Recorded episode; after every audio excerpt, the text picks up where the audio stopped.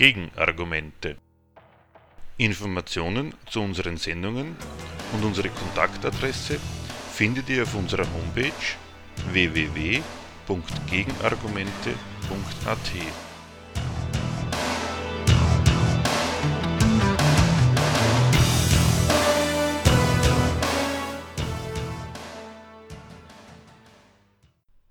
Zur Flüchtlingsdebatte. Seit Monaten beherrscht das Flüchtlingsthema die öffentliche Debatte. Das österreichische Asylrecht wird zum x-ten Mal verschärft. Wir bringen aus diesem Anlass in unserer heutigen Sendung Ausschnitte aus unserer zweiteiligen Sendung Das Asylrecht und seine Kritiker vom Dezember 2013. Wir beginnen mit den Sprüchen der Asylfeinde über Asylantenflut und Asylmissbrauch, und bringen dann Ausschnitte aus dem zweiten Teil der damaligen Sendung. Im zweiten Teil geht es um die Frage, um was für ein Recht es sich beim Asylrecht handelt und inwiefern sich daraus auch der seit Ende des Kalten Krieges zunehmend unfreundlichere Ton gegenüber Asylwerbern erklärt. Zu den öffentlichen Einwänden gegen die Aufnahme von Flüchtlingen. Österreich wird von Asylsuchenden überschwemmt. Europa muss sich vor Flüchtlingswellen schützen. So lautet einer der häufigsten Einwände gegen die Aufnahme von Flüchtlingen. Dieser Einwand bemüht das Bild einer Flutwelle, die Europa wie mit Naturgewalt trifft und der dieses Europa ob der Wucht des Phänomens nicht gewachsen sein soll. Mit dem Gestus des Bedauerns wird so getan, als ob man diese Armutsgestalten ja gern aufnehme, nur durch die große Zahl der Flüchtlinge überfordert sei, weswegen man nicht anders könne, als die Grenzen dicht zu machen. Wer sich so äußert, den kümmert nicht, was die Flüchtlinge treibt, der fragt sich nicht, was sind das für Zustände, die Menschen massenweise dazu veranlassen, ihre gewohnte Umgebung zu verlassen und eine lebensgefährliche Flucht auf sich zu nehmen. Der sorgt sich nicht um die Probleme, die die Flüchtlinge haben, sondern um die Probleme, die sie Europa bereiten. Sein Sorgeobjekt sind nicht die Flüchtlinge, die in großer Zahl im Mittelmeer ertrinken, sein Sorgeobjekt ist Europa und Österreich. Diese zynische Sichtweise wird nicht zurückgewiesen, wenn man so wie die UNHCR und andere den Flüchtlingen wohlgesonnene Menschen dem Bild von der unsere Länder überschwappenden Flutwelle mit einem Verweis auf die geringen Flüchtlingszahlen, die tatsächlich Europa erreichen, entgegentritt. Laut UNHCR macht die Zahl der Asylsuchenden in Österreich gerade einmal 0,27 Prozent der heimischen Bevölkerung aus. Indem sie so argumentiert, lässt sich auch die UNHCR auf den Standpunkt der Sorge nicht um die Flüchtlinge, sondern um Europa ein. Die Zahlen als solche lassen sich nicht bestreiten. Tatsächlich schafft es in Wahrheit nur der geringste Teil der Flüchtenden, tatsächlich ihre Heimatländer zu verlassen. Zum einen schlicht, weil ihnen die Mittel für eine Flucht fehlen. Allein der finanzielle Aufwand, den solch eine Flucht bedeutet, übersteigt die wirtschaftlichen Möglichkeiten der großen Mehrzahl bei weitem. Die große Mehrzahl der Flüchtlinge sind in Wahrheit Flüchtlinge, die im Umkreis ihrer Herkunftsländer bleiben wollen oder bleiben müssen. 28,8 Millionen Binnenvertriebene zählt die UNHCR. Der Rest schafft die Flucht maximal in die Nachbarländer, aktuell etwa die Flüchtlinge aus Syrien, in die Türkei, in den Libanon und so weiter, wo sie in Flüchtlingslagern vegetieren. Zum anderen verschärft Europa laufend das militärische Grenzregime gegenüber Asien und Afrika, überwacht nahezu lückenlos das Mittelmeer mit allen technischen und militärischen Möglichkeiten, errichtet an Land immer mehr und immer höhere mit NATO-Draht bestückte Mehrfachzäune und zwingt durch alle diese Maßnahmen die Flüchtenden zu immer abenteuerlicheren und gefährlicheren Fluchtwegen. Das Mittelmeer verwandelt sich, wie die maltesische Regierung es ausdrückt, langsam in einen großen Friedhof. Trotzdem taugt die von der UNHCR und sonstigen Asylfreunden angestellte Berechnung nichts. Diese Gegenrechnung basiert auf einem sehr vertrauensseligen Missverständnis. Wer auf die Diskrepanz zwischen den tatsächlichen Flüchtlingszahlen und dem mit einer Flutwelle entworfenen Bild hinweist, vielleicht gar meint, damit die Politik zum Abgehen von ihrer ablehnenden Haltung gegenüber den Flüchtlingen bewegen zu können, nimmt der Politik nämlich ab, Grund ihrer Flüchtlingspolitik wäre das begrenzte Fassungsvermögen ihrer Länder. Mehr noch, er unterschreibt letztlich sogar noch selber, dass auch er sich eine solche Situation vorstellen könne, nur sei diese derzeit doch gar nicht erreicht. Davon, dass ein wie immer begrenztes Fassungsvermögen der Politik ihr Handeln diktiert, kann aber nicht die Rede sein. Was wäre denn die richtige, die noch tragbare Zahl an Asylwerbern, möchte man fragen. Bis zu welcher Zahl gingen Flüchtlinge in Ordnung und ab welcher Zahl beginnt die Überschwemmung? Die Regierungen selbst sind da offenbar sehr flexibel zu Zeiten des Ungarnaufstandes im Jahr 1956 waren knapp 200.000 kein Problem für das wesentlich ärmere Nachkriegsösterreich. Heute geben schon 20.000 Flüchtlinge den Anlass dafür her, von einer nicht schaffbaren Überschwemmung eines der reichsten Länder der Welt zu reden. Soll man außerdem wirklich glauben, es gäbe zu viele Menschen in Österreich, weswegen ein weiterer Zustrom nicht zu verkraften wäre. Gilt das dann auch für die hier geborenen Kinder? Sind die dann auch zu viel? Diejenigen, die am lautesten vor der angeblichen Überschwemmung warnen, sind doch zugleich jene, die sich mit Sprüchen der Preisklasse Die Österreicher sterben aus zu Wort melden, denen also denen es also gar nicht genug Kinder, aber im Österreichische geben kann. Kein Aufschrei war daher auch, angesichts der Prognose zu hören, die kürzlich von der Statistik Austria veröffentlicht wurde, dass die hiesige Bevölkerung bis zum Jahr 2030 auf 9 Millionen ansteigen wird. Originäre Österreicher überfüllen das Boot offenbar nicht. Genauso wenig übrigens wie die zahlreichen EU-Ausländer, die sich ohne wesentliche Beschränkung in Österreich ansiedeln dürfen und von dieser Möglichkeit auch zahlreich Gebrauch machen. In großer Zahl Deutsche aus den neuen und auch den alten Bundesländern. Ganz zu schweigen von Investoren, die ihr besonderes Naheverhältnis zu Österreich dadurch beweisen, dass sie hier investieren und damit Arbeitsplätze schaffen. Von denen können sich gar nicht genug in Österreich ansiedeln, ohne dass irgendein Boot zu sinken droht. Aber einmal umgekehrt gefragt, warum können nicht Millionen aufgenommen werden? Warum versteht es sich denn andersherum gefragt von selbst, dass Österreich und erst recht die große EU nicht Millionen aufnehmen können? Fehlt es etwa an Platz oder materiellen Mitteln, zusätzliche Wohnungen zu bauen und Essen heranzuschaffen? Die Flüchtlinge werden wie selbstverständlich als untragbare Belastungen und Unkosten für die sozialen Sicherungssysteme ins Auge gefasst dass die nach Europa wollen, um mit Arbeit für sich und ihre Familien zu sorgen, wird gar nicht erst in Betracht gezogen. Könnten sich die Einheimischen mit neuen zupackenden Händen nicht die Arbeit teilen und das zusätzlich Benötigte leicht herstellen? Können sie eben nicht. Wie selbstverständlich wird davon ausgegangen, dass in dieser Wirtschaftsweise massenhaft zusätzliche Arbeitsleute keine willkommene Unterstützung darstellen, sondern ein Problem. Allen ist die Absurdität vertraut, dass Arbeit selbst, also der Aufwand, der nötig ist zur Herstellung der gebrauchten Güter, ein knappes Gut ist und schon ohne Einwanderer nicht für alle reicht.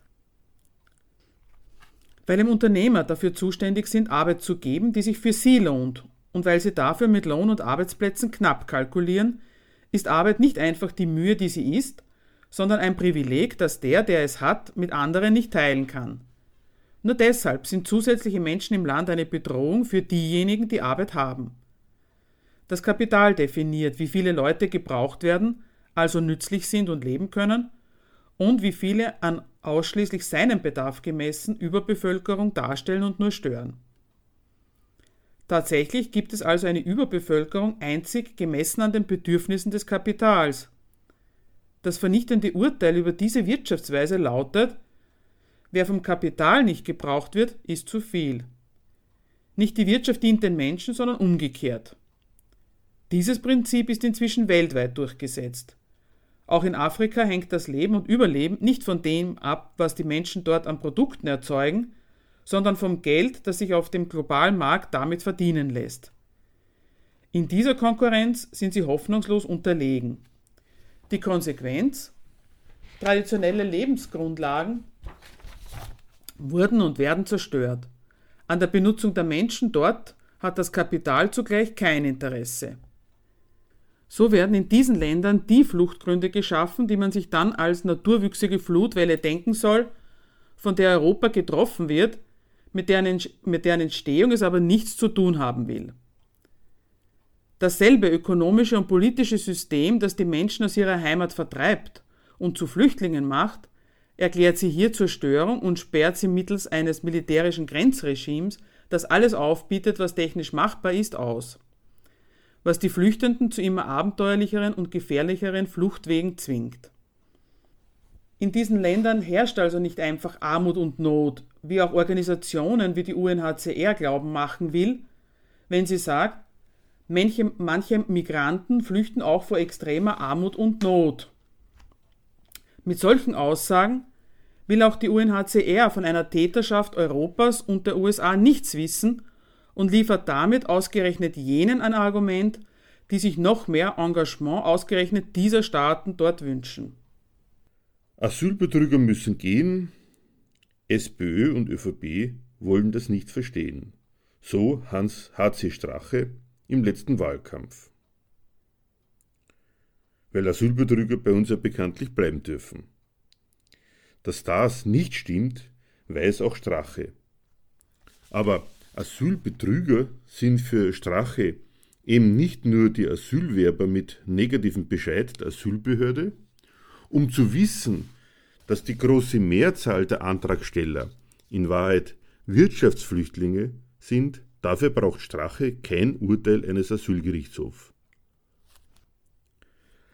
Was wird den Flüchtlingen damit als ihr Verbrechen zur Last gelegt? Mag ja sein, dass nicht alle um Asylsuchenden politisch Verfolgte im Sinne der Genfer Flüchtlingskonvention sind. Wer wollte es den Menschen verdenken, nach Möglichkeiten und Wegen zu suchen, ihre Lage und die ihrer Familien zu verbessern.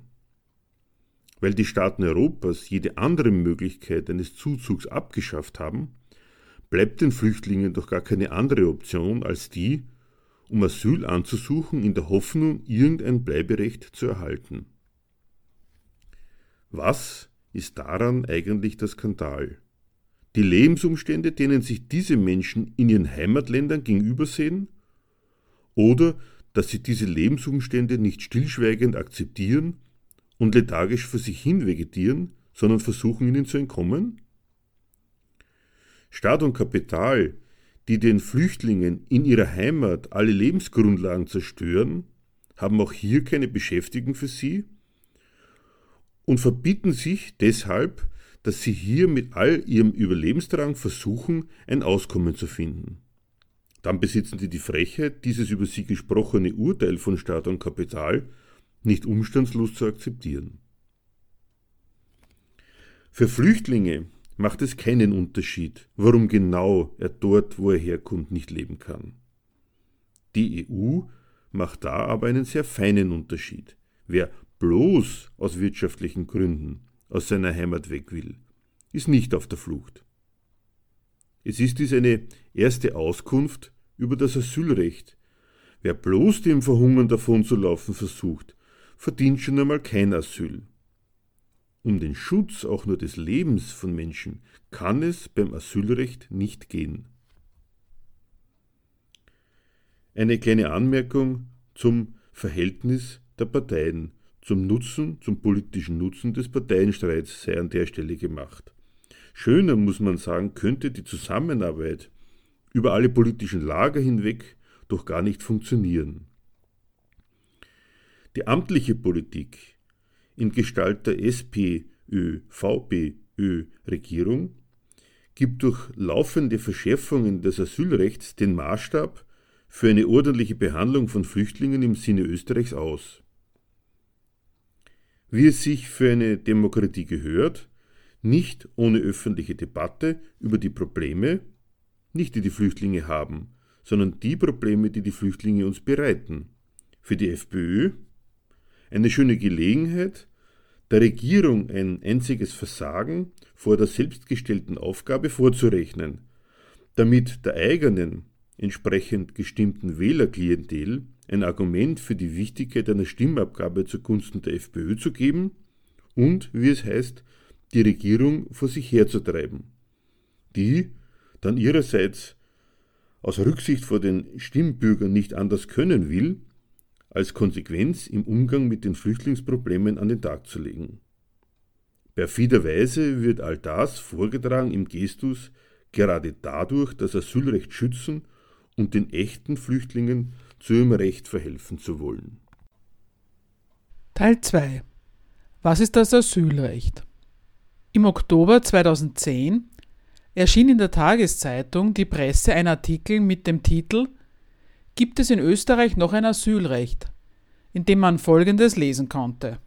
Zitat Willkommen im freien Westen. Es muss 1986 oder 87 gewesen sein, als ein Staatspolizist im Journaldienst im Polizeigebäude am Wiener Schottenring eine Flüchtlingsfamilie aus Rumänien mit diesen Worten in Empfang genommen hat. Die Rumänen waren kurz davor mit dem Schiff über die Donau nach Wien gekommen und suchten, wie sich Wolf Schimanski, damals Polizeijurist und später langjähriger Fremdenrechtsexperte des Innenministeriums, erinnert, hier Asyl.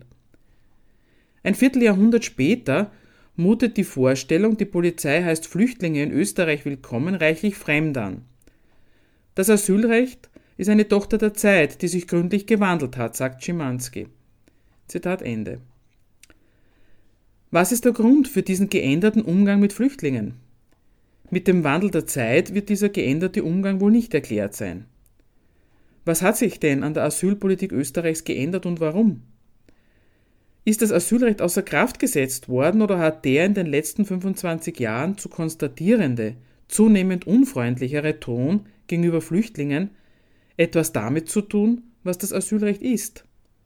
Das soll im Folgenden geklärt werden. Worum geht es beim Asylrecht? Dazu ein Zitat aus dem österreichischen Asylgesetz, genauer gesagt Paragraph 3 Absatz 1 dieses Asylgesetzes. Einem Fremden, der in Österreich einen Antrag auf internationalen Schutz gestellt hat, ist, soweit dieser Antrag nicht wegen Drittstaatssicherheit oder Zuständigkeit eines anderen Staates zurückzuweisen ist, der Status des Asylberechtigten zuzuerkennen, wenn glaubhaft ist, dass ihm im Herkunftsstaat Verfolgung im Sinne des Artikel 1 Abschnitt A Ziffer 2 der Genfer Flüchtlingskonvention droht. Zitat Ende. Sofern es einem Asylwerber überhaupt gelingt, hierzulande einen Antrag auf Einleitung eines Asylverfahrens zu stellen, eine Hürde, an der die meisten Flüchtlinge nicht nur wegen der militärischen Aufrüstung der EU-Außengrenzen scheitern, sondern auch noch wegen EU-Zuständigkeitsregelungen für das Asylverfahren, muss der Asylwerber also nachweisen, dass er Flüchtling im Sinne der Genfer Flüchtlingskonvention ist. Ein Flüchtling ist nach dieser Genfer Flüchtlingskonvention eine Person, die, wieder Zitat, sich aus wohlbegründeter Furcht, aus Gründen der Rasse, Religion, Nationalität, Zugehörigkeit zu einer bestimmten sozialen Gruppe oder der politischen Gesinnung verfolgt zu werden, außerhalb seines Heimatlandes befindet und nicht in der Lage oder im Hinblick auf diese Furcht nicht gewillt ist, sich des Schutzes dieses Landes zu bedienen. Zitat Ende. Eigentlich so das Erste, was man lernen kann, gehört jeder in das Land, dessen Staatsangehörigkeit er hat. Woanders als in dieser seiner angestammten Heimat aufhältig zu sein, dazu braucht es schon einer besonderen Rechtfertigung, die nicht ihm, sondern dem um ein Aufenthaltsrecht ersuchten Staat einleuchten muss. Nur dass jemand seinen Staat verlassen will, seine damit verbundenen Kalkulationen und Wünsche sind für die Beantwortung der Frage, ob er schlussendlich ein Aufenthaltsrecht erhält oder nicht, bestenfalls belanglos. Nicht jeder Fluchtgrund ist, wie man sieht, auch schon ein anerkannter Fluchtgrund. Der in der UN-Konvention anerkannte Grund, den Heimatstaat zu verlassen, heißt wohlbegründete Furcht vor Verfolgung aus Gründen der Rasse, Religion, Nationalität, Zugehörigkeit zu einer bestimmten sozialen Gruppe oder der politischen Gesinnung. Schutz und Sicherheit, die das Asylrecht meint, hat schlicht nichts mit der gewöhnlichen Vorstellung von Hilfe für hilfsbedürftige Elendskreaturen zu tun. Die misoökonomische Lage, in der sie sich dort, wo sie herkommen, befinden mögen, gibt für eine Anerkennung als Flüchtling im Sinne der Genfer Konvention jedenfalls nichts her. Wer vor Hunger, vor Seuchen und ähnlichen lebensbedrohenden Umständen flieht, hat nach der UN-Konvention keine Chance, als Flüchtling anerkannt zu werden und hat damit schon einmal keinen Anspruch auf, Asyl.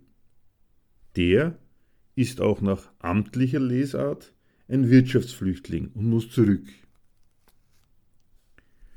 Die internationale Staatenwelt ist sich darin einig, dass sie sich von ihren Bürgern nicht daraufhin überprüfen lässt, was sie ihnen wirtschaftlich bietet.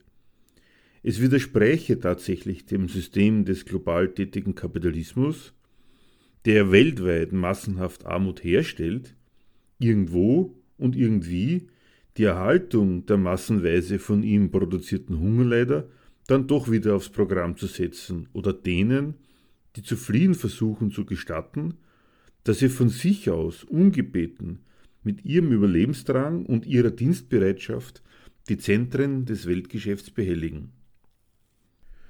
Um überhaupt eine Chance auf Asyl zu haben, muss der Flüchtling schon nachweisen können, aus einem der in der Konvention taxativ aufgezählten Gründe verfolgt zu sein. Diese einzig anerkannten Fluchtgründe gehen allesamt auf das Verhältnis des Fluchtstaates zu seinen Bürgern.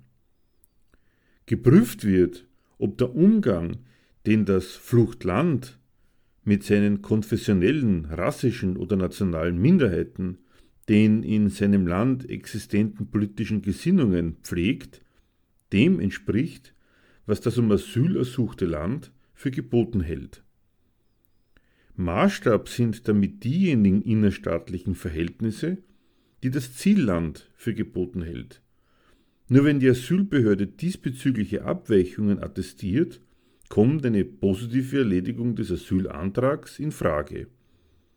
Hunger und manch andere Existenzbedrohung scheiden als anerkannte Fluchtgründe von vornherein aus. Der Antrag eines Bauern von der Karibikinsel Kiribati auf Asyl in Neuseeland, weil seine Insel wegen des Klimawandels in absehbarer Zeit versinken wird, hatte daher keine Chance und wurde auch vom neuseeländischen Gericht in allen Instanzen abgelehnt.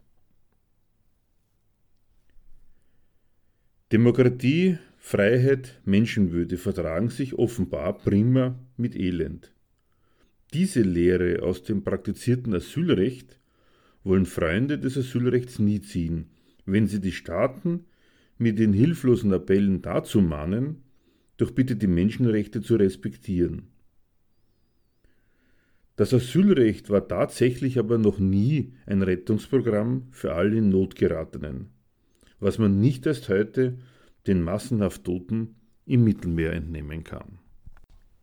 Geprüft wird also durch den Staat, der von einem Flüchtling um Asyl ersucht wird, ob und inwieweit die Lage im Heimatstaat des Asylsuchenden seinen eigenen Vorstellungen von einem ordentlichen und gesitteten Umgang eines Staates mit seinen Staatsbürgern entspricht oder nicht. Die Unterzeichnerstaaten der Flüchtlingskonvention haben sich darauf verständigt, im Fall eines Asylantrags zu überprüfen, ob der Flüchtling aus wohl begründeter Furcht vor Verfolgung aus den genannten Gründen aus seinem Heimatstaat geflohen und nicht in der Lage ist, dessen Schutz in Anspruch zu nehmen. Die Anerkennung der von ihm vorgebrachten Argumente, ob in seinem Fall einer dieser anerkannten Fluchtgründe vorliegt oder nicht, ist Sache des um Asyl ersuchten Staates. Und diese Lagebeurteilung folgt durchaus anderen Kriterien als dem, ob die Leute es bei sich zu Hause noch aushalten. Um die Lage des Flüchtenden geht es bei dieser Überprüfung nur bedingt. Voraussetzung einer Anerkennung als Flüchtling ist die Wohlbegründetheit seiner Furcht vor Verfolgung aus den genannten Gründen. Und dazu kann man in einschlägigen Entscheidungen des Asylgerichtshofs Folgendes nachlesen. Zitat Wohlbegründet kann eine Furcht nur dann sein, wenn sie im Lichte der speziellen Situation des Asylwerbers und unter Berücksichtigung der Verhältnisse im Verfolgerstaat objektiv nachvollziehbar ist. Es kommt nicht darauf an, ob sich eine bestimmte Person in einer konkreten Situation tatsächlich fürchtet, sondern ob sich eine mit Vernunft begabte Person in dieser Situation aus Konventionsgründen fürchten würde. Zitat Ende. Bei der Frage, was wohlbegründete Furcht ist, kommt es, wie man erfährt, nicht darauf an, ob und wie sehr der Asylwerber sich tatsächlich gefürchtet hat. Seine Furcht mag glaubwürdig und echt sein, wie sie will. Das interessiert nicht. Er muss die Asylbehörde von der objektiven Notwendigkeit seines notwendig subjektiven Gefühls der Furcht überzeugen. Davon, dass er in seiner Lage gar nicht anders konnte, als sich zu fürchten dass er sich fürchten musste.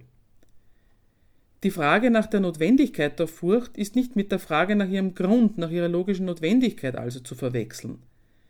Wenn sich jemand fürchtet, lässt sich diese Furcht auch erklären. Weil sie sich aber erklären lässt, geht sie noch lange nicht als notwendig im Sinne der Konvention durch. Die Messlatte der Notwendigkeit der Furcht, die zur Anwendung kommt, ist das, was einem durchschnittlichen Mitteleuropäer als vernünftiger Grund erscheint. Nigerianische Frauen mit ihrer Furcht vor einem Voodoo-Zauber, mit dem sie sich zur Prostitution in Europa zwingen lassen, stehen da schon einmal verdammt schlecht da. Ob diese Furcht wohl begründet ist, ist da schon einmal sehr die Frage. Auch bei der Frage, ob Verfolgung vorliegt, erfährt der Asylwerber, dass nicht jede Schikane, nicht alles, was als Verfolgung erlebt wird, auch schon Verfolgung ist was als Verfolgung gilt und was nicht. Auch das ist einzig und allein Entscheidung der für die Bearbeitung des Asylantrags zuständigen Asylbehörde. Dazu kann man in den Erkenntnissen des, der österreichischen Asylbehörde nachlesen. Zitat. Unter Verfolgung ist ein ungerechtfertigter Eingriff von erheblicher Intensität in die zu schützende persönliche Sphäre des Einzelnen zu verstehen. Erhebliche Intensität liegt vor, wenn der Eingriff geeignet ist, die Unzumutbarkeit der Inanspruchnahme des Schutzes des Heimatstaates bzw. der Rückkehr in das Land des vorherigen Aufenthaltes zu begründen. Zitat Ende. Dass in die persönliche Sphäre des Asylwerbers eingegriffen, seine Interessen verletzt und sein Leib und Leben bedroht werden, begründet für sich noch keine Verfolgung. Es gehört schließlich geradezu zum Wesen von Staaten, seinen Bürgern in Form von Gesetzen vorzuschreiben, was ihnen erlaubt und verboten ist, was sie zu tun und was sie zu unterlassen haben. Noch nicht einmal körperliche Unversehrtheit wird dabei versprochen, man denke nur an den Kriegsfall.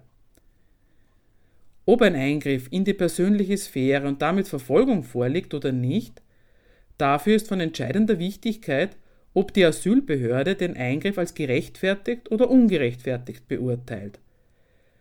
Aber selbst wenn sie zum Schluss kommt, dass es sich um einen im Sinne der UN-Konvention ungerechtfertigten Eingriff handelt, ist damit noch immer nicht der Tatbestand der Verfolgung begründet. Dafür muss er außerdem auch noch von erheblicher Intensität sein. Ein gewisses Mindestmaß an Intensität muss die Verfolgung also schon haben, um vor einer österreichischen Asylbehörde auf Missfallen zu stoßen. Bloß ab und an ein bisschen verfolgt, das reicht auf jeden Fall noch nicht, um als Flüchtling anerkannt zu werden. Selbst wenn dem Asylwerber eine Verfolgungslage attestiert wird, reicht dies noch nicht für eine positive Erledigung seines Antrags. Geprüft wird nämlich nicht einfach seine Verfolgungslage, ob er also tatsächlich einer Verfolgung ausgesetzt ist, sondern diese Verfolgungslage darauf hin, ob sie dem Fluchtstaat zur Last zu legen ist. Dazu ein Zitat aus einer Entscheidung des Asylgerichtshofs. Nach ständiger Rechtsprechung des Verwaltungsgerichtshofes ist eine Verfolgungshandlung nicht nur dann relevant, wenn sie unmittelbar von staatlichen Organen gesetzt wird, sondern auch dann, wenn der Staat nicht gewillt oder nicht in der Lage ist, Handlungen mit Verfolgungscharakter zu unterbinden, die nicht von staatlichen Stellen ausgehen, sofern diese Handlungen, würden sie von staatlichen Stellen gesetzt, asylrelevant wären. Eine von dritter Seite ausgehende Verfolgung kann nur dann zur Asylgewährung führen, wenn sie von staatlichen Stellen infolge nicht ausreichenden Funktionierens der Staatsgewalt nicht abgewandt werden kann. Zitat Ende. Die Verfolgungshandlung muss also dem Heimatstaat des Asylwerbers vorwerfbar sein. Entweder indem er sie selbst gesetzt hat oder insofern er nicht in der Lage oder nicht gewillt ist, diese Verfolgungshandlung zu unterbinden. Kein Fluchtgrund liegt vor, solange die hiesige Politik im attestierten Terror des Alltags nicht das Resultat der dort installierten politischen Zustände, sondern die bloß private Gewalt krimineller Banden erkennen möchte. Zusammenfassend lässt sich über das Asylrecht sagen. Geprüft wird durch den Staat, der durch einen Flüchtling um Asyl ersucht wird, ob und inwieweit die Lage im Heimatstaat des Asylsuchenden seinen Vorstellungen von einem ordentlichen und gesitteten Umgang eines Staates mit seinen Staatsbürgern entspricht oder nicht. Der asylgewährende Staat erteilt anderen Staaten Noten, mit denen er ihnen attestiert, welches staatliche Betragen ihm passt oder eben nicht passt. Wann werden Bürger eines anderen Staates als asylberechtigt eingestuft? Wann wird behauptet, sie würden von einem Staat verfolgt?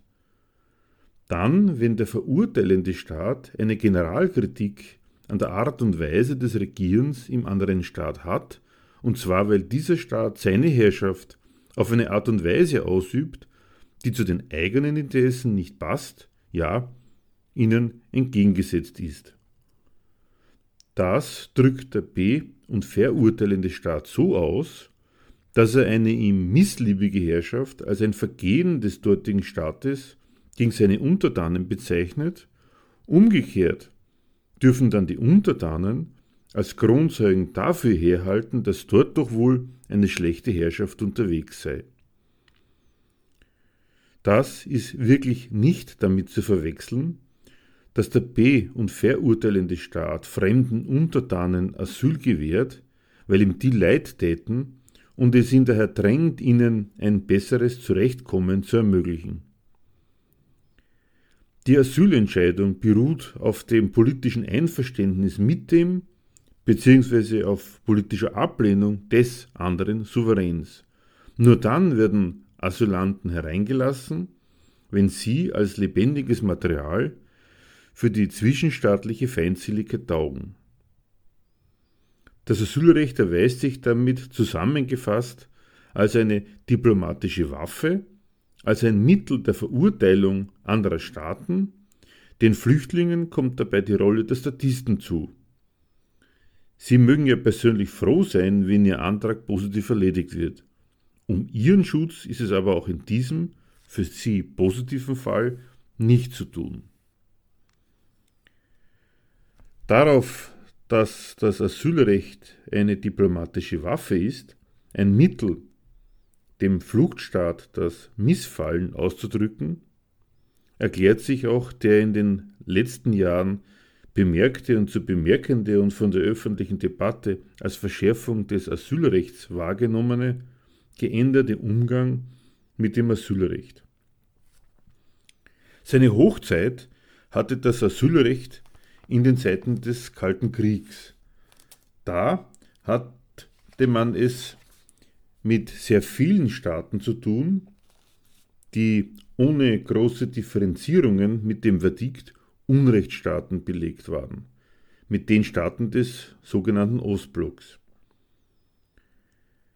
Die Bürger dieser Staaten lebten gemäß westlicher Definition in Völkergefängnissen, meldeten sich die sogenannten Systemflüchtlinge hier, waren sie also ausgebrochen, dann konnten sie sich hier ziemlich sicher sein, ohne große Umstände als Flüchtlinge anerkannt zu werden. Die Absicht dieser Asylpolitik war, einfach zu sehen, zersetzend ins gegnerische Lager hineinzuwirken.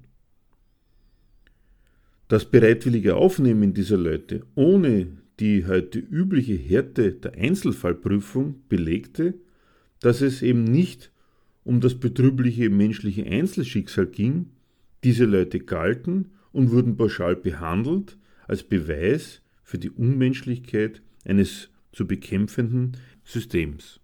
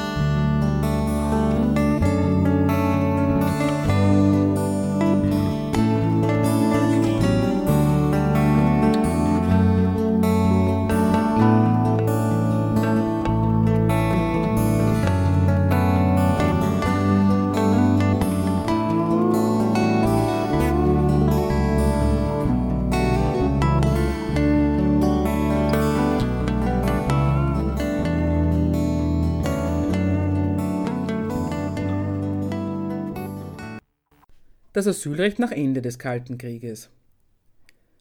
Seit die Staatsgewalten des einstigen Ostblocks sich zur Marktwirtschaft bekehrt und ihren Realsozialismus auf den Misthaufen der Geschichte geschmissen haben, gibt es keinen Staat mehr, dessen Unrechtscharakter durch prinzipielle Anerkennung ihm davonlaufender Bürger betont werden müsste. Wer jetzt immer noch aus Osteuropa weg will, vielleicht sogar, weil es ihm nach den Reformen drüben jetzt dreckiger geht als vorher, macht die Erfahrung, als bloßer Wirtschaftsflüchtling nicht willkommen zu sein. Eine Anerkennung von Flüchtlingen ohne jede weitere Überprüfung kommt daher nicht mehr in Frage. Ganz aufgeben wollen die Staaten das diplomatische Mittelasylrecht andererseits aber dann doch nicht. Staaten und lokale Führer, die nicht ausreichend kooperieren und für deren Zurechtweisung das Asylrecht ein taugliches Mittel ist, gibt es nach wie vor. Für eine eher symbolische Geste des Missfallens reicht es aber, handverlesene Flüchtlinge anzuerkennen. Für die Politiker war im Gefolge des großen westlichen weltpolitischen Erfolgs namens Ostöffnung also ein Novellierungsbedarf, ein rechtlicher Nachvollzug der geänderten Weltlage in Fragen der Asylgesetzgebung gegeben. Anstelle einer Generalanerkennung wie zu Zeiten des Ostblocks ist daher die pedantische Einzelfallprüfung getreten. Seit Ende der 80er Jahre ist das Leitmotiv der österreichischen Asylpolitik dem Missbrauch des Asylrechts entgegenzuwirken. Seitdem kreist auch die öffentliche Diskussion über den Umgang mit Flüchtlingen eher um die kriminalpolizeiliche Frage, wo und wie lange man sie anhalten könne. Welche Änderungen des Asylrechts hat es also seit Ende des Kalten Krieges gegeben? 1991 wurde mit Einführung der Drittstaatsklausel die Möglichkeit der Beantragung von Asyl in Österreich auf diejenigen beschränkt, die direkt aus dem Verfolgerstaat nach Österreich kommen. Die in den Folgejahren zusätzlich zur Anwendung kommende äh, Dublin-Verordnung der EU, wonach jener EU-Staat für das Asylverfahren zuständig ist, der als erstes betreten wird, sorgt für eine weitere Beschränkung von Asylverfahren in Österreich. Der größte Teil der potenziellen Bewerber wird also schon einmal darüber ausgeschaltet, dass sie sich gar nicht erst bewerben können. Dem kleinen Rest der Bewerber wird mit der Unterbringung in Erstaufnahmestellen, von denen sie sich in den ersten 20 Tagen überhaupt nicht entfernen dürfen, danach mit einer generellen Beschränkung der Bewegungsfreiheit auf den Meldebezirk, mit weitgehendem Arbeitsverbot, Abhängigkeit von Mildtätigkeit, Unterbringung in Massenunterkünften mit schlechter Versorgung und vielem mehr, das Leben als Asylwerber so unattraktiv wie möglich gemacht. Dass Asylwerber die Möglichkeit haben, einen negativen Bescheid zu bekämpfen, etwas, was sonst als Gütesiegel der Rechtsstaatlichkeit gilt, wird in diesem Fall seitens der Politik als unerträgliche Verschleppung des Asylverfahrens verurteilt und unter dem Titel der Beschleunigung des Verfahrens zunehmend eingeschränkt, indem sie in zweiter Instanz keine neuen Fakten mehr vorbringen dürfen und ihnen die ansonsten bei so gut wie jedem Bescheid mögliche Anfechtung beim Verwaltungsgerichtshof verwehrt wird. Dass es sich bei all diesen Änderungen des Asylrechts um eine Verschärfung handelt, wie die Flüchtlingsorganisationen glauben wollen, kennzeichnet diese Änderung unzutreffend. Die Änderung der Asylpolitik hätte ihren Grund darin, dass das Quantum Mitgefühl der Staaten sich aus welchem Grund immer geändert hat. Weniger Flüchtlinge bedeutet nach dieser Gleichung weniger Schutz, ist gleich Verschärfung. Diese Charakterisierung lebt ein weiteres Mal vom Irrglauben, beim Asylrecht ging es um den Schutz der Flüchtlinge. Geändert hat sich aber tatsächlich nicht das Mitgefühl, darum ging es nie. Geändert, und zwar grundsätzlich, hat sich die Weltlage und mit ihr die Nützlichkeit von Flüchtlingen für den diplomatischen Schlagabtausch. Asylfall Afghanistan. Ein Pech mit einem Asylantrag hat man als Flüchtling, wenn man aus Afghanistan kommt. Afghanistan besteht zwar aus kaum mehr als der Hauptstadt Kabul und einem dort residierenden Präsidenten Karzai. Aber genau auf dieses Gebilde haben sich die westlichen Aufsichtsmächte geeinigt, es als einzig legitime Herrschaft anerkannt und den verschiedenen ethnischen Gruppen, Stämmen, Warlords usw. So aufgezwungen. Dass dieser Vasall des Westens außerhalb Kabuls keinerlei Macht hat und die Warlords gewähren lassen muss, spricht keineswegs gegen dieses Regime. Einem afghanischen Flüchtling, der versucht, diesen Zuständen zu entkommen, den Status eines Verfolgten zuzugestehen, wäre gleichbedeutend damit, dieser eigenen Kreatur das Misstrauen auszusprechen. Insofern sich Kasai um das Maß an Sicherheit kümmert, das ihm auf Basis der Unterstützung durch seine Aufsichtsmächte nur irgendwie möglich ist, spricht die prekäre Sicherheitslage im Land noch lange nicht für eine Anerkennung als Flüchtling. Absolute Sicherheit könne man bei einem Staat im Aufbau nicht erwarten.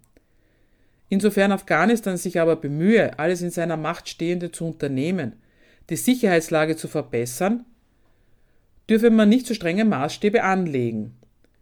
Bei der von Asylwerbern geltend gemachten Verfolgung handelt es sich nach dem Urteil des Asylgerichtshofs entsprechend in der großen Mehrzahl der Fälle um keine asylrechtlich relevante Verfolgung. Neue Flüchtlinge aus Afghanistan haben es zunehmend schwerer Fuß zu fassen. Sie sind verstärkt von Abschiebung bedroht. Die Anerkennungsquote sinkt. Es haben fast nur noch Frauen Chance auf Asyl, erfährt man auf der Seite der Asylkoordination. Asylfall Pakistan. So gut wie gar keine Chance auf Asyl in Österreich haben Flüchtlinge aus Pakistan, auch wenn sie, wie ein großer Teil der Flüchtlinge, die mit der Besetzung der Votivkirche auf ihre Lage aufmerksam machen und ein Aufenthalts- und Arbeitsrecht in Österreich erkämpfen wollten, aus dem Swartal kommen, in welchem sich das pakistanische Militär und die Taliban schwere Gefechte liefern und Drohnenangriffe der USA zum Alltag der dortigen Bevölkerung gehören. Ihr Pech ist, dass Pakistan nicht zu den Feinstaaten gehört, was sich in den Asylentscheidungen zur asyl- und abschiebungsrelevanten Lage in Pakistan so ausdrückt. Zitat wieder aus einem Entscheid des österreichischen Asylgerichtshofs. Pakistan ist abwechselnd von demokratisch gewählten Regierungen und Militärdiktaturen regiert worden. Im Herbst 2008 kehrte Pakistan zu demokratischen Verhältnissen zurück, nachdem der seit 1999 regierende Militärherrscher Musharraf das Land verlassen hatte, um einem drohenden Amtsenthebungsverfahren zuvorzukommen. Damit fällt ein Fluchtgrund schon einmal flach, eine Verfolgung durch den Staat. Es handelt sich ja, wie man erfährt, um einen demokratischen Staat. Zur Sicherheitslage heißt es im selben Entscheid, Zitat, das Hauptaugenmerk der Armee liegt derzeit auf der Bekämpfung der Taliban und anderer dschihadistischer Gruppen, die sich in den vergangenen Jahren zur zentralen Bedrohung des Landes entwickelt haben. Seit Ende April 2009 haben sich die militärischen Auseinandersetzungen zwischen dem pakistanischen Militär und den Taliban verschärft. Die zweite Hälfte 2011 war eine vergleichsweise friedliche Periode. Es kam zu einem Rückgang der Selbstmordanschläge und zu einem Rückgang bei Drohnenangriffen. Die Sicherheitslage verbessert sich langsam. Die Gewalt hat in den letzten beiden Jahren um 24 Prozent abgenommen. Der Trend eines insgesamten Rückgangs von Gewaltvorfällen und Opferzahlen, der bereits im Jahr 2010 beobachtet werden konnte, hielt somit auch 2011 an. Zitat Ende. Einer der Asylwerber kommt zwar aus einer Pro Provinz Khyber Pakhtunkhwa, wo die Zahl der gewalttätigen Zwischenfälle im Jahr 2011 gestiegen ist, aber da gibt es ja die innerstaatliche Fluchtalternative, so heißt das dann, in die, in die Regionen, in denen sich die Situation ja verbessert haben soll. Zitat Im pakistanischen Vergleich ist die Situation im Punjab verhältnismäßig ruhig. Demgemäß gehen auch die Behauptungen in der Beschwerde, dass der beklagten Partei eine innerstaatliche Fluchtmöglichkeit nicht offen gestanden hätte, da sich die militanten und terroristischen Anschläge auf alle Landesteile erstrecken würden, ins Leere. Zitat Ende. Und zu den wirtschaftlichen Überlebensmöglichkeiten weist der Asylgerichtshof, selbst für unqualifizierte, aber gesunde Menschen wird es in der Regel möglich sein, sich durch Gelegenheitsjobs, im schlechtesten Fall als Lagerarbeiter, Lkw-Beifahrer, Tellerwäscher oder Abfallsammler, ihren Lebensunterhalt zu sichern. Dass es möglich ist, sich auch als Neuankömmling, zum Beispiel in einer Stadt wie Karachi, niederzulassen, zeigen die zigtausend afghanischen Flüchtlinge, die sich dort dauerhaft niedergelassen haben und aktiv am Leben der Stadt teilnehmen. Im Lichte dieser Ausführungen erscheint es der beklagten Partei aufgrund der Feststellung zu ihrer Person vor dem Hintergrund der allgemeinen Lage in Pakistan möglich und zumutbar, dort ihre dringendsten Lebensbedürfnisse auch in einem anderen Landesteil zu decken und wird die beklagte Partei somit auch an diesen Orten über eine hinreichende Existenzgrundlage verfügen. Zitat Ende.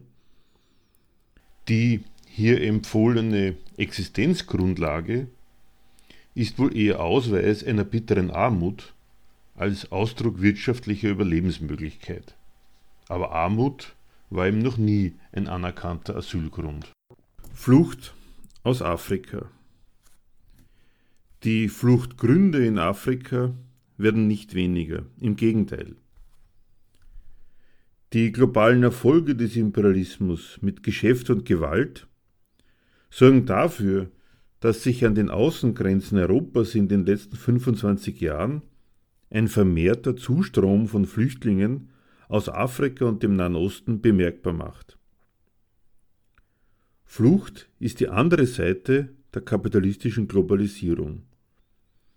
Dem EU-Interesse an einer Zurichtung der Welt als Quelle von Kapitalreichtum ist es schließlich zu verdanken, dass inzwischen bis ins entlegenste Dorf in Afrika die heimischen Lebensverhältnisse durch Geldwirtschaft beherrscht werden. Für jedes Lebensmittel und jedes Produktionsmittel muss gezahlt werden, auch wenn es dort an jeder regelmäßigen Verdienstgelegenheit fehlt. Noch die letzten erbärmlichen Einkommensquellen der Einheimischen werden durch europäische Fischfangflotten vor Afrikas Küsten und durch Billigexporte von Hühnerabfall ruiniert. Ganze Völkerschaften gehören dann, gemessen am Bedarf des globalisierten Kapitalismus an Arbeitskräften, zur überschüssigen Weltbevölkerung, zur Überbevölkerung, mit der kein Geld und kein Staat zu machen ist. Kriege und andere Katastrophen, an denen die modernen Industriestaaten ebenso beteiligt sind, und zwar nicht nur mit Lieferung von Waffen aus ihren Rüstungsschmieden, komplettieren das Szenario von Verwüstung, Elend und Unterdrückung. Diesen verheerenden Verhältnissen kann die Mehrzahl der betroffenen Menschen erst gar nicht entkommen. Sie vegetieren vor Ort dahin, andere machen sich auf in angrenzende Länder dürfen sich dort dauerhaft in Lagern einrichten.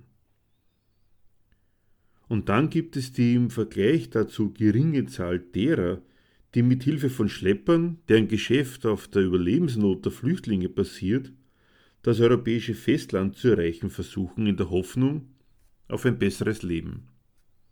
Allein diese Menschen stellen dann die Flüchtlingsströme dar, von denen sich Europa bedroht sieht.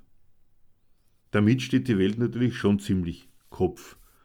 Da wird ein ganzer Kontinent rücksichtslos für westliche Interessen zugerichtet und dann leidet Europa an einem gerade dadurch losgetretenen Flüchtlingsproblem. Nicht sie, die Flüchtlinge, haben ein existenzielles Problem, sie selbst sind das Problem. Europa definiert sich als Opfer einer Lawine, seiner eigenen Armutskreaturen, die auf die Grenzen zurollt und der es sich mit noch wirksamerem Grenzschutz zu erwehren sucht. Klar ist damit, diese Menschenspezies hat keinen Zutritt zu Europa. Diese Elendsgestalten haben keinerlei Rechtsanspruch auf Aufnahme in einem europäischen Land da mögen sie noch so sehr kurz vor dem Verhungern oder Verdursten stehen. Das einzige Kriterium, das in Sachen Ausländer rein oder raus gilt, ist deren Brauchbarkeit für die Absichten der Politik. Dieses Sortierwesen kennt im Wesentlichen zwei Gesichtspunkte.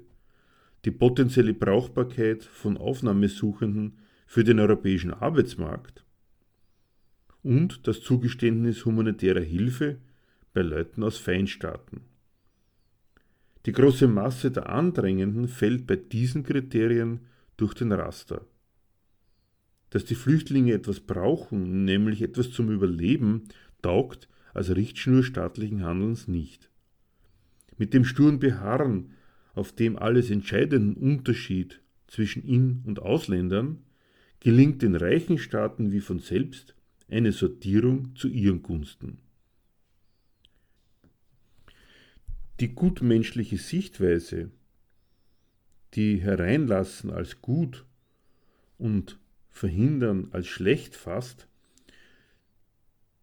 die Härte des Grenzregimes beklagt und für mehr Zugang plädiert, stellt sich ziemlich ignorant zum prinzipiellen Zynismus dieser Sortierung.